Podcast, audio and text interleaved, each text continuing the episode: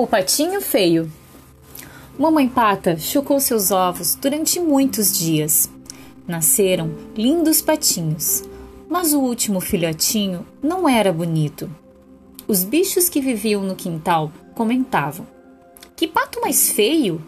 E o patinho infeliz se viu desprezado, sempre sozinho. Seus irmãos patinhos também o rejeitavam. Certo dia, resolveu ir embora o inverno chegou e o patinho, com muito frio, ficou. Escondeu-se debaixo de um monte de palha de milho. O inverno passou, surgiu a primavera e o patinho saiu a passear. De repente, viu um lago onde nadavam uma família de cisnes. Como são bonitos! pensou o patinho. E se escondeu para não ser visto. Mas um cisne lindo o viu, aproximou-se e disse: Venha, venha viver conosco. Somos a sua família.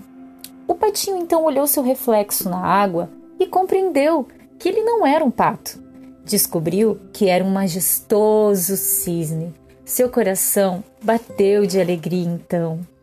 Ele se juntou aos cisnes e saiu nadando, feliz pelo lago azul.